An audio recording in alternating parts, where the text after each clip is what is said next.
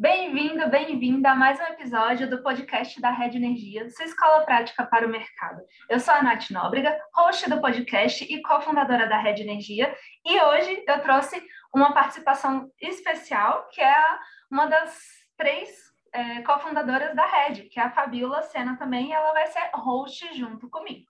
Os nossos convidados são o Vitor Ribeiro e o Adriano Pires, e nós iremos bater um papo sobre a abertura do Mercado Livre e soluções digitais.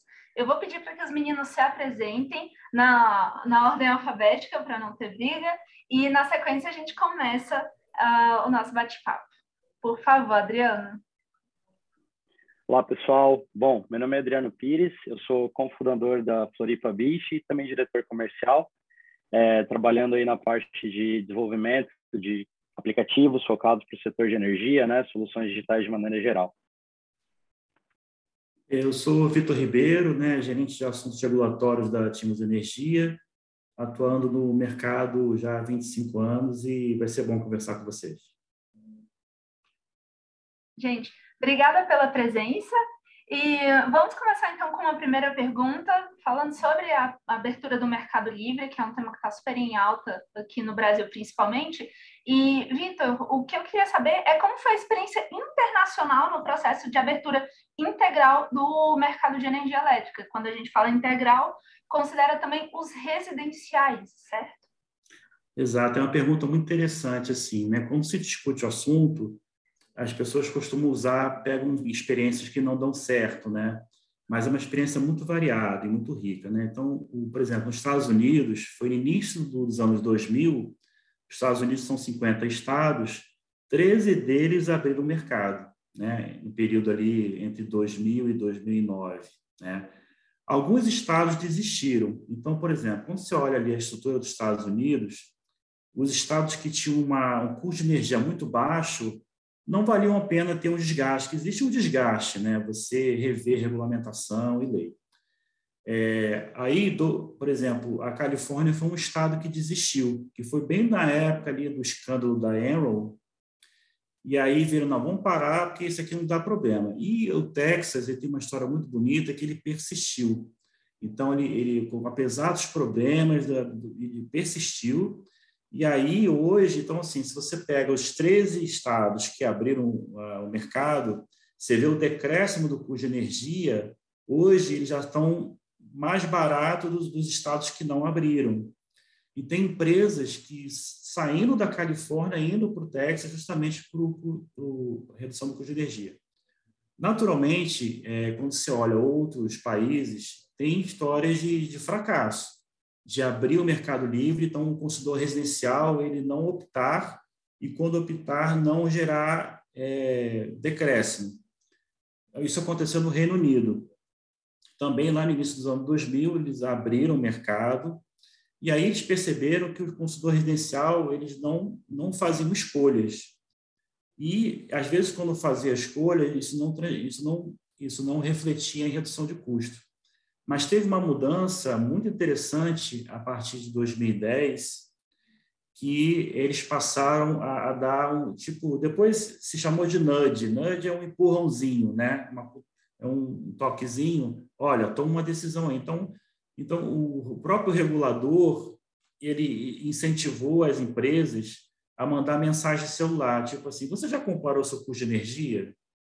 E aí mandava essas essas notícias. Então, a partir de 2010, o Reino Unido deu uma reviravolta e aí começou a se, a se perceber é, que o empoderamento do consumidor refletia em redução de custo de energia. Agora, tem um mercado que eu sou fã, que é a Austrália, que é realmente assim, é, eles estão, eles aprendem realmente com os erros dos demais mercados. Então, eu estudo bastante as consultas públicas da Austrália eles pegam a experiência da, da, lá do Reino Unido e eles aperfeiçoam. Então, vou dar só um exemplo. Em 2007, por exemplo, é, a vasta maioria dos, dos consumidores tinham medidores eletromecânicos. E aí eles implantaram uma nova ótica, é o seguinte, ó, o consumidor ele tem que ser o tomador da decisão e essa decisão tem que refletir menor custo. e teve todo um reordenamento desde o Ministério de Minas e Energia de lá, o operador de mercado, existe uma associação de proteção, protetores dos consumidores é, que visam é, verificar isso. Então, uma coisa muito interessante lá na Austrália é que o órgão regulador acompanha, faz relatórios anuais para saber como é que está o nível de competição. Então, por exemplo, quantos varejistas entraram no mercado, se os consumidores estão conseguindo reduzir o seu, o seu custo de energia, se eles estão trocando. E aí, já entrando no assunto, né, que são as soluções digitais, é, o regulador da Austrália tem sugerido né, plataformas digitais e aplicativos de celular para oferecer os consumidores a trocar de fornecedor. Então, existe site que é feito pelo próprio governo. Então, o consumidor ele entra com seu código postal, aparece ali todos os varejistas ali perto dele, e ele pode trocar de varejista, tanto de eletricidade como de gás. E agora os varejistas estão fazendo soluções digitais, inclusive aplicativo de celular. Interessante, Vitor. Eu fiquei curiosa aí, afinal, qual é o papel dos agentes reguladores para trazer poder para o consumidor? Você falou dos nudges, você falou também das consultas públicas. Tenho até curiosidade em saber se isso fica sempre a nível de decretos, leis, portarias mais é, ministeriais, ou se realmente os agentes reguladores no caso dos Estados Unidos, imagino que tem os, os, os locais, né? Porque é, é sim, sim. diferente a estrutura. Conta para a gente um pouquinho sobre o papel desses agentes reguladores para trazer essa possibilidade de escolha para o consumidor do varejo. Isso é muito interessante, assim, né? Por exemplo, nos Estados Unidos, é claro que existe uma diretriz nacional e aí fica a cargo dos estados é, fazer a sua regula regulação por estado. É, é claro que tem consultas públicas, né, é, que todos podem participar, e um negócio interessante, às vezes eles têm também uma, uma forma de, de plebiscito. Né? Então, lá no início de alguns estados, fizeram um plebiscito. Cara, você é morador do estado tal. O que, que você acha de abrir o mercado? Tem, tem essas coisas também. Mas lá tem esse processo né, de, de, né, de leis, decreto, consulta pública, mas o que eu acho mais interessante é essa diretriz, assim, é, é, é aquela diretriz assim, o mercado, o mercado, claro que quando bem regulado, o mercado ele promove eficiência, redução de custo empoderamento.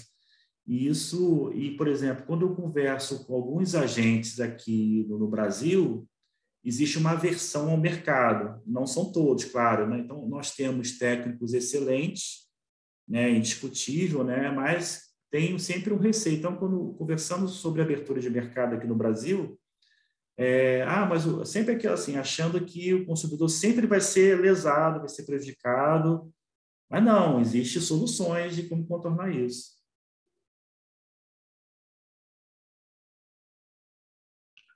Muito bom, Vitor.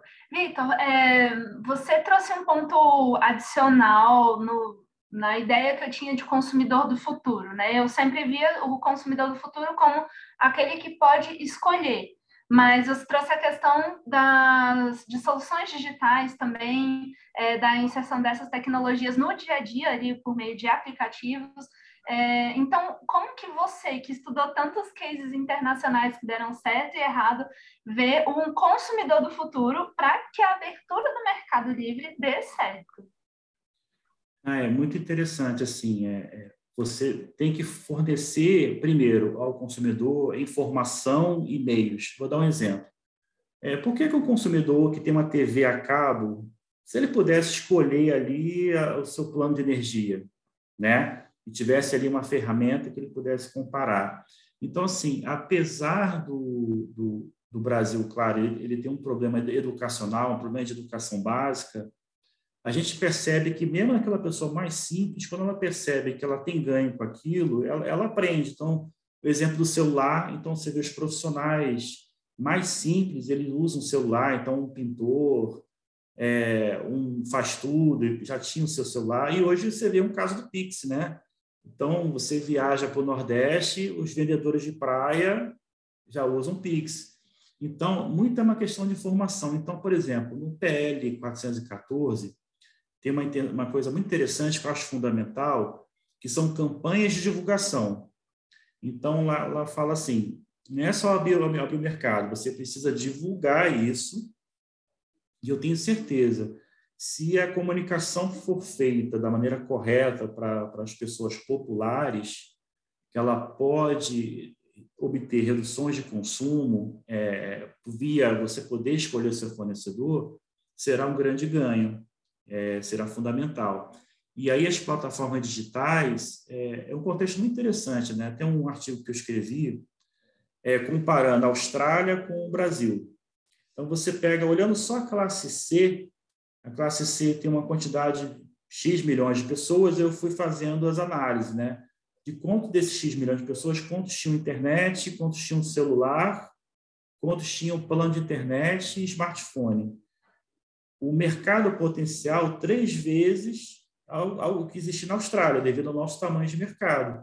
Então, assim, é um, é um campo extraordinário para ser explorado é, por empresas que nem o Adriano tem, né? que é, é, empresas que desenvolvem aplicativo de celular. E a gente, eu acho assim, aqueles agentes que fizerem uma, uma plataforma fácil de comparação, elas vão de, assim, despontar no mercado. Quer ver outra solução muito interessante? a NEL está discutindo assim colocar o QR Code na, nas faturas, né? Aquele códigozinho quadrado, né? Que então imagine só, quando o consumidor for pagar a fatura com o celular dele e já tiver um aplicativo que mostra o seguinte, ó, se você tivesse no Mercado Livre você teria essa economia. E você pode também arranjar assim é, varejistas acessar esse, esse celular e, e já mostrar o plano de celular, o plano de, no celular para ele trocar de fornecedor de energia. Eu acho que isso, assim, é, acho que qualquer um, a pessoa mais simples possível, vai, vai pegar isso rapidamente. A questão é, o desafio é, e aí o Adriano vai me responder depois, né? Como fazer isso? Interessante, Vitor, porque acho que a Nath perguntou qual é, quem é o consumidor do futuro e a resposta é o consumidor de hoje, né? Então ele já está é. aí, né? Ele não é um cara novo que vai surgir do nada, ele já está entre nós, né? Muito interessante. Agora, Adriana, a gente quer saber, é, a gente, aqui na Rede Energia a gente é uma edtech, né? então a gente já nasceu tecnológico. Agora a gente vai querer fazer várias perguntas aí para você sobre aplicativos, até porque no futuro, Nath, a gente quer que a Rede Energia também tenha um aplicativo. Então a gente já quer saber quais são as etapas para desenvolver um aplicativo. Conta para a gente, claro, você vai falar de aplicativo de energia, mas a gente já vai pegar alguns inputs aí para o nosso aplicativo do futuro. Certo, perfeito. É, então, bom, eu, eu gosto de dizer que a etapa zero é a etapa da, da formação da ideia, né? Isso é uma etapa bastante importante e tem uma série de, de agentes envolvidos nisso aí. Mas quando a gente passa, é, de fato, para o desenvolvimento, eu classifico em mais ou menos cinco etapas. Uma primeira etapa, que é a questão de planejamento e definição de escopo. Então, assim, é quando todo mundo né, se senta numa, em torno de uma mesma mesa e vai esclarecer o que, que é o projeto, é, quais são os detalhes, como é que esse, esse processo de desenvolvimento vai acontecer, é, quais são os riscos desse projeto, né, quem é o meu cliente final, é, em, quanto tempo eu, eu quero atingir esse meu cliente final, Outra coisa muito interessante, quando a gente fala em desenvolvimento, né, é, a gente, quando vai entrar com uma ideia, a gente costuma pensar lá na ideia lá na frente, né? Ah, meu produto vendendo milhões e tal.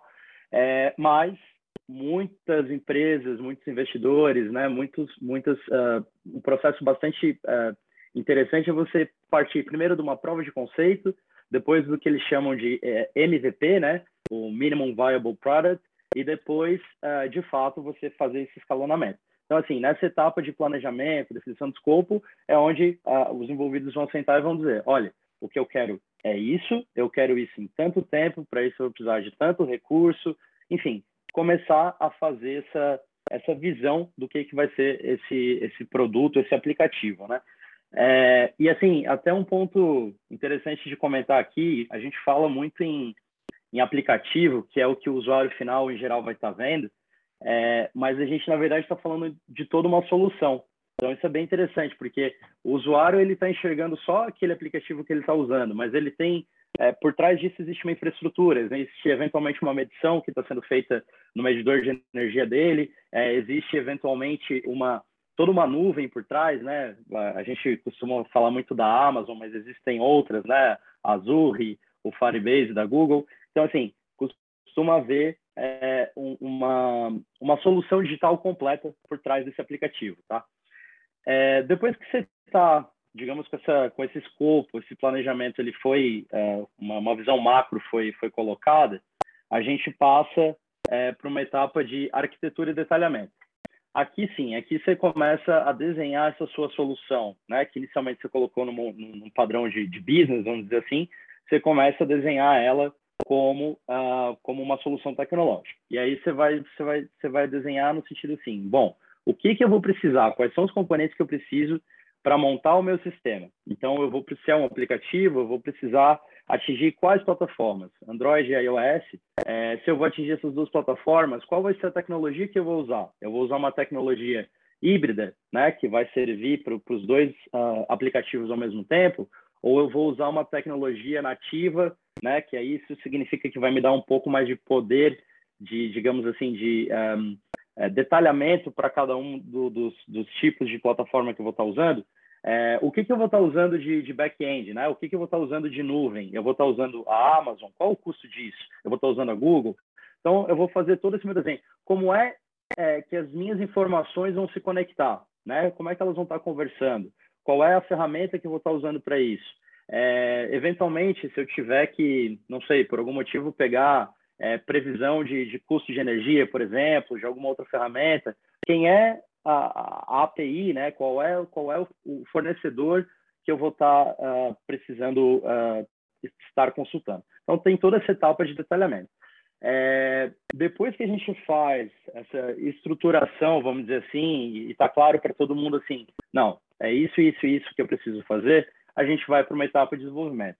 Aí é, é, como, como a gente fala, né? É o mão na massa, né? É a hora de fazer realmente a construção de cada um desses bloquinhos que a gente planejou anteriormente, é, que a gente, a gente pode ter modificações durante essa etapa, é bem natural, o projeto amadurece, né? O, os, os, donos, digamos assim, do, do investimento do projeto, eles amadurecem com as ideias, é, mas a ideia né, é que é, nessa etapa a gente tem um certo nível de estabilidade. Né? A gente já passou da fase da, da loucura, vamos dizer assim, né, do brainstorming, e está realmente precisa atingir um timeline, tem um projeto para ser desenvolvido e a gente quer que aquele produto é, né, ele atinja um certo resultado. Então a gente precisa manter um pouco mais, mais estável nessa etapa, até para a gente poder ter, ter, a questão do seguinte: é, o, que, que, eu, o que, que eu vou lançar primeiramente para o meu usuário?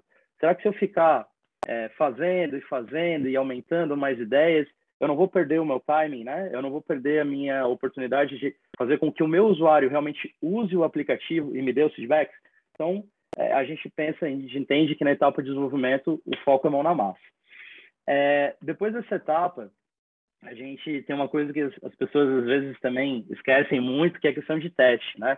Sempre que a gente está falando de um produto que vai estar sendo usado por uma massa de pessoas, a gente precisa garantir um mínimo de qualidade para que esse produto chegue é, na mão do nosso uh, consumidor. Né? E, e, especialmente quando a gente fala de, de soluções digitais para o setor elétrico, isso é muito importante. Depois, a gente falar, pensar um pouquinho nos desafios técnicos, cibersegurança, quer dizer, eu não posso entregar qualquer coisa né, que, que, que agrega tanto valor, mas que, que tem tanta importância para o meu usuário, é, e ele vai ter um, um bug que pode é, é, é denegrir a imagem do produto que eu estou entregando. Então, para isso, a gente entende que essa etapa de teste de validação é importantíssima, né? É, é, selecionar um grupo de usuários que vai estar tá usando uma versão beta desse aplicativo, vai estar tá trazendo todo o feedback para a gente realmente daí falar assim, não, peraí, agora eu estou preparado, agora a gente vai para o mercado. E aí, é, essa etapa de vai para o mercado, né, a gente chama de etapa de escalonamento, é, em alguns projetos, dependendo do tipo de, de aplicação, estratégia que a gente definiu lá no planejamento, essa etapa de escalonamento ela, ela requer é, uma certa mudança, às vezes não é quase nada de layout e etc., mas ela acaba requerendo uma mudança no sistema de, de nuvem, né? Então, vocês imaginam, a gente estava desenvolvendo, imaginem um aplicativo aí para, sei lá, 10 a 50 pessoas testarem, e de repente ele vai é, passar a atingir um milhão, 10 milhões de pessoas ao mesmo tempo. Então, isso, isso exige, em geral, uma, é, um rebalanceamento né, de como as soluções estão implementadas e pode exigir ainda algum retrabalho. Tá? É, e eu digo assim, parece muita coisa, né? muitas etapas, e, enfim, e, e, de certa forma é. A gente precisa pensar que quando a gente está falando do setor elétrico, a gente está falando, querendo ou não, de um sistema crítico, né? A gente está mexendo com dinheiro, a gente está mexendo é, com, com, com, a qualidade de vida das pessoas. E se a gente está pensando num aplicativo de fato confiável, com alto volume de usuários, é importante a gente né, ter esse cuidado e realmente fazer todas essas etapas com, é, com uma visão, né, focando em qualidade e no nosso cliente. Legal. E, Adriano, é, além do desafio de escolher por qual caminho escolher é, seguir né, para conceber o aplicativo, o que mais você vê de desafio para o desenvolvimento de aplicativos voltados para o setor elétrico? Então, é uma, uma experiência que eu vou trazer, talvez ela não seja nem nossa, mas é que os nossos clientes trouxeram para a gente, é que um dos principais desafios, vamos tirar um pouquinho a parte técnica primeiro, tá? Um dos principais desafios é encontrar é, uma equipe, né, um conjunto de parceiros que realmente entenda o que, que é o setor elétrico e quais são as soluções que a gente tem que entregar para esse setor. Então, todas as questões que eu comentei com vocês, de escalabilidade, né, todas as questões é, que a gente falou agora, do, do tipo de mercado e como que ele está abrindo, e regulação, é, a maioria dos desenvolvedores e das empresas que desenvolvem aplicativos, elas não têm esse conhecimento. Então, assim, às vezes essa conversa ela, ela acaba sendo mais longa, né? Aquelas etapas de planejamento, de arquitetura, elas acabam sendo muito mais longas é, por conta dessa, dessa falta desse conhecimento especializado no que é né, o setor de energia, né? É, assim, eu, eu, eu, é muito mais simples você botar uma, uma, uma, pessoa, um desenvolvedor, uma pessoa sem um conhecimento específico para ela entender como funciona é, um sistema de, sei lá, gerenciamento de, de estoque ou um sistema de até de, de pedir comida versus uma pessoa, um desenvolvedor que tem que entender uma regulação do setor elétrico que está mudando, né, que tem uma série de, de pormenores para ela poder montar um aplicativo em cima disso. Então, esse é um dos feedbacks, é, assim, não técnicos mais fortes que a gente recebe dos nossos clientes, né?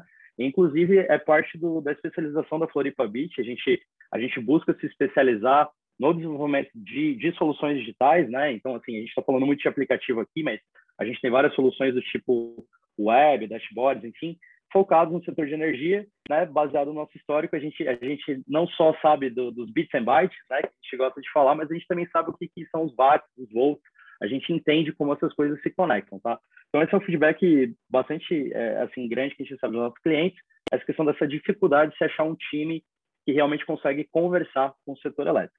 Agora, quando a gente fala do ponto de vista mais técnico, tá? É uma coisa que preocupa muito e, e é o mundo todo, tá? E a gente está vendo, não é só o setor elétrico que sofre, mas por ser um setor muito sensível e estratégico, ele é muito visado, é a questão da cibersegurança, tá?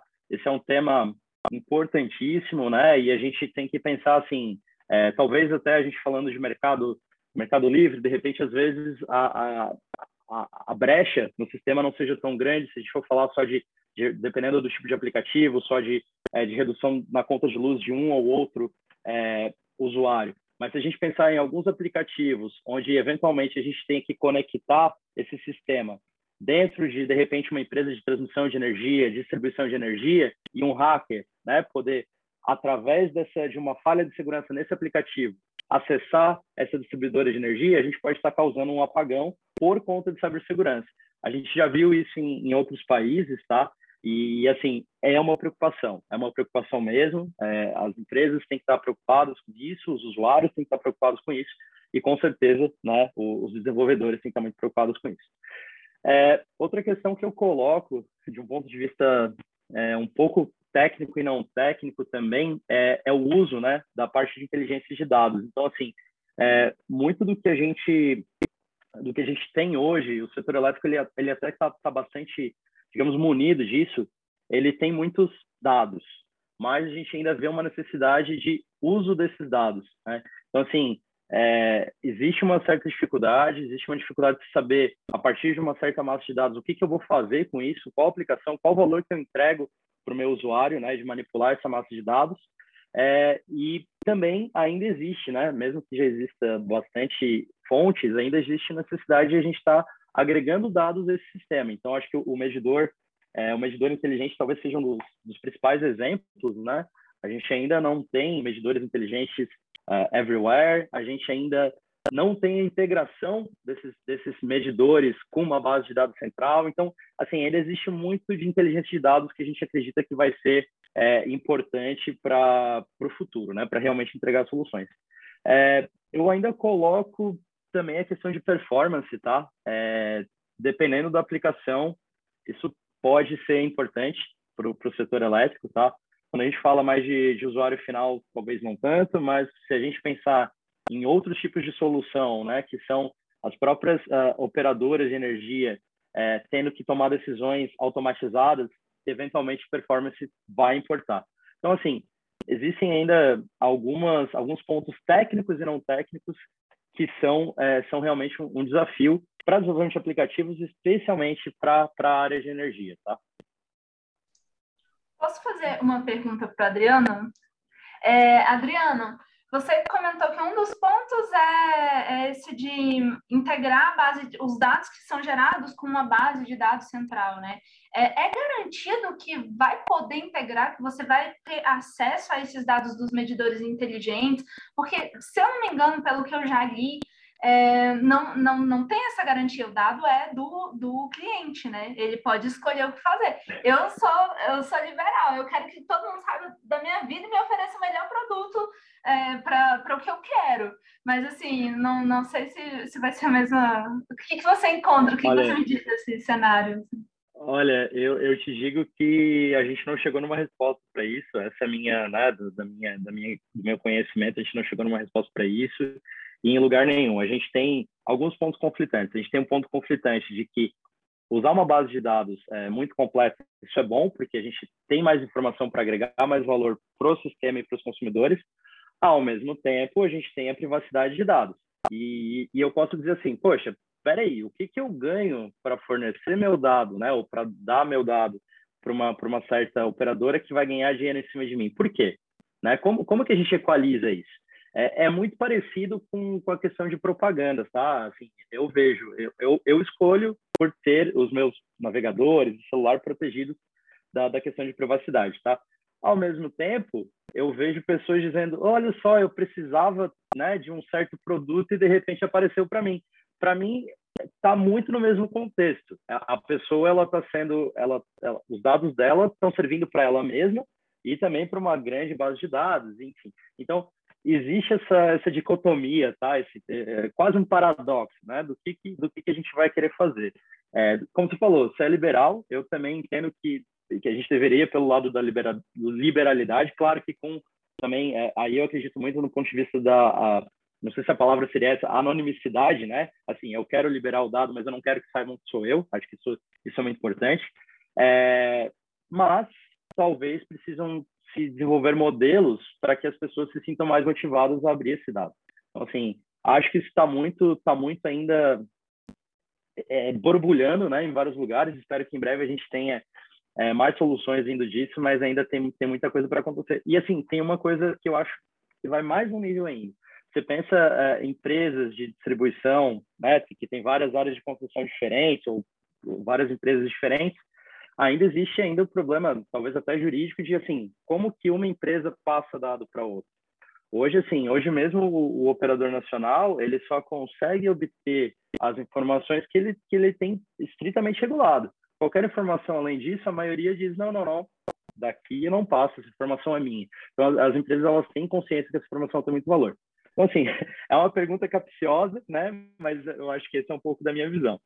É, e da parte da distribuidora, o problema é, não é nem, assim, pelo que eu consigo pensar aqui, não é nem tanto o que ela, como que ela faria para passar os dados para fora, mas ela, existe uma assimetria de dados aí, a, a distribuidora pode se beneficiar muito, né, nessa questão da migração, de conseguir, ela tem informação privilegiada do consumidor, ela pode fazer uma contraproposta melhor, não, não migra não, fica aqui, eu, eu faço uma tarifa melhor, não, tarifa não, né, mas eu você vai ter vantagem, não sei como seria, mas Né? Exatamente, exatamente. Essa é uma, é, assim, é um problema muito legal, né? ou melhor, uma solução a vir muito interessante, mas que ela envolve dinheiro em cima de um, de um, de um tangível, né? Ou talvez intangível que antes a gente não, não pensava, antes não se preocupava com essa informação, né? E hoje ela vale dinheiro e vale muito dinheiro, né? dependendo de como ela é utilizada. Então, vamos ver o que vai vir por aí nos próximos é como diz lá no Vale do Silício, né? Data is the new oil, né? Então, de fato, e alguns falam que temos o Open Banking, né? Já vi algumas pessoas falando aí do, do Open Energy, né? A gente tem aí também da mesma forma que o, os bancos tiveram que ter essa essa portabilidade de dados, né? Você também tem a mesma coisa para energia, muita coisa interessante aí, Adriano? Nossa, bem desafiador mesmo. Queria fazer uma pergunta para Adriano, mas eu vou deixar espaço para o Vitor se ele quiser emendar na sequência, Vitor. Adriano, para quem está em busca de novas ideias para, é, de fato, desenvolver soluções para o setor elétrico, né? Eu acho que aí a gente está falando do problema e da solução. Aqui na, na Rede Energia a gente diz sempre assim, a gente tem que se apaixonar pelo, pelo problema não pela solução. Então, acho que o Vitor é o cara que enxerga bem o problema, né, que está acostumado a ver os problemas, e o Adriano é o cara que sai para solucionar. Então, acho que eu queria ouvir dos dois aí ideias, enfim, coisas interessantes que vocês têm visto e têm pensado aí para a gente conversar.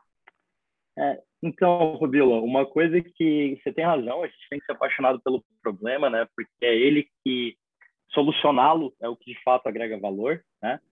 É, mas a gente precisa eventualmente de uma de, de, uma maneira de operacionalizar a solução desse problema, né?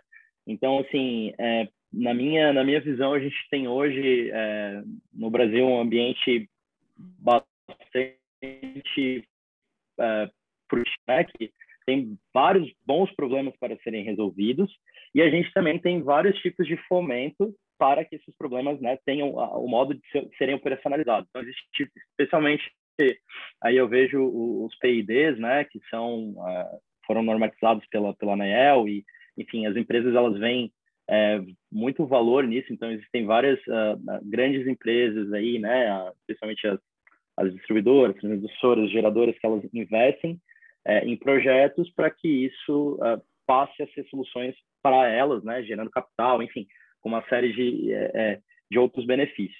Então, assim, eu entendo que problemas nós temos vários, a gente discutiu alguns aqui, né? E as soluções, parte do financiamento delas realmente vir por conta desses projetos de P&D e também, enfim, pela, pela própria análise de mercado, dizer assim, como o, o Vitor comentou, o nosso mercado no Brasil ele é vastíssimo, a gente tem, né, a gente tem muito, muito espaço ainda para crescer, é um país que está independente de recessões, etc., está em franco desenvolvimento, né? ele é um país em desenvolvimento, comparado com boa parte da Europa, enfim, é, e a gente tem um mercado muito bom para explorar, e um mercado que talvez ele esteja até ainda subexplorado, no sentido que, assim, tem muita regulação é, mudando, né? E com isso, muda a regulação para o setor elétrico, isso imediatamente ou habilita ou desabilita uma série de, de soluções que existiam por aí, né?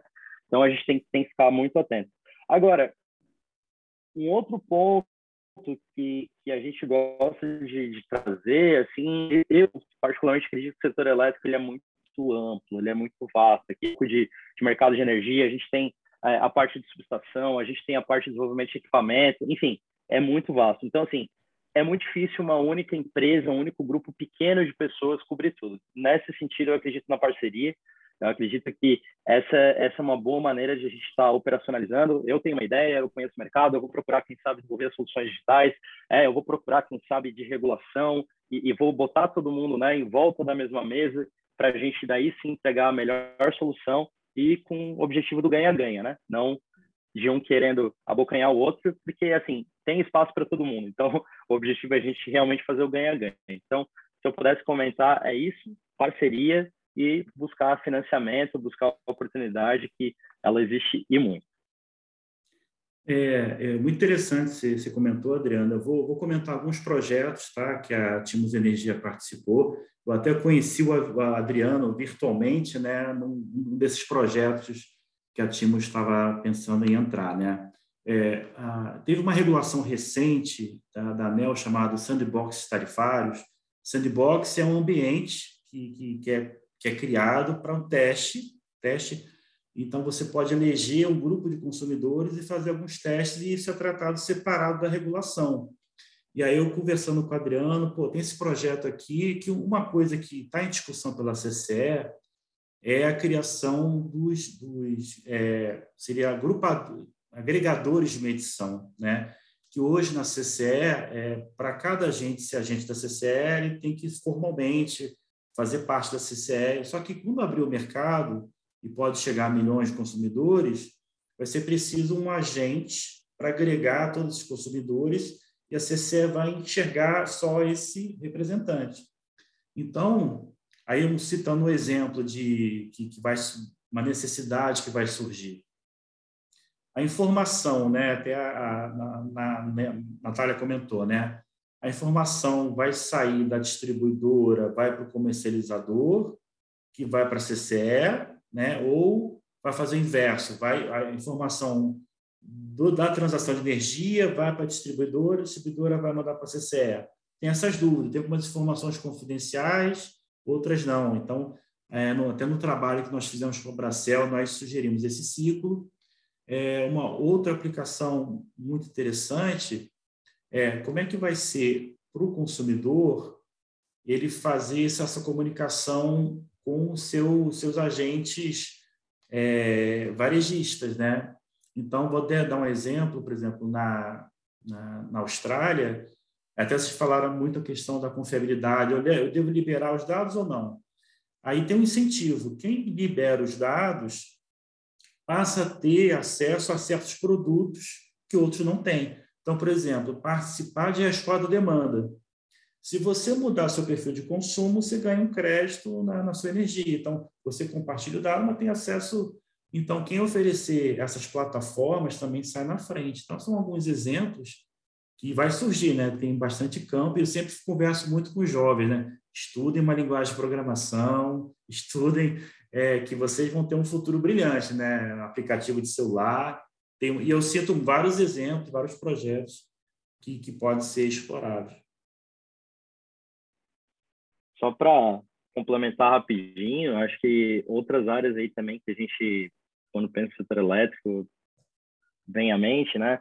É a diversificação, inclusive, da, da, das fontes de energia, a gente fala em IGD, fotovoltaica, a gente fala em carro elétrico, a gente está falando em hidrogênio, que é muito novo, mas está vindo com muita força.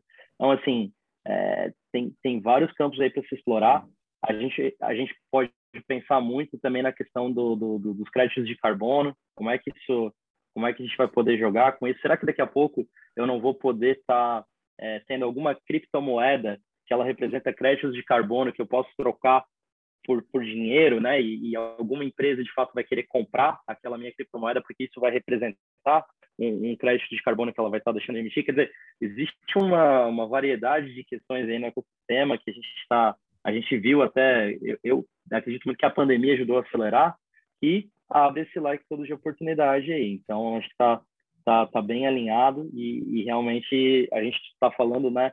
Não só de setor elétrico, mas de descarbonização, de descentralização e digitalização, os famosos 3Ds.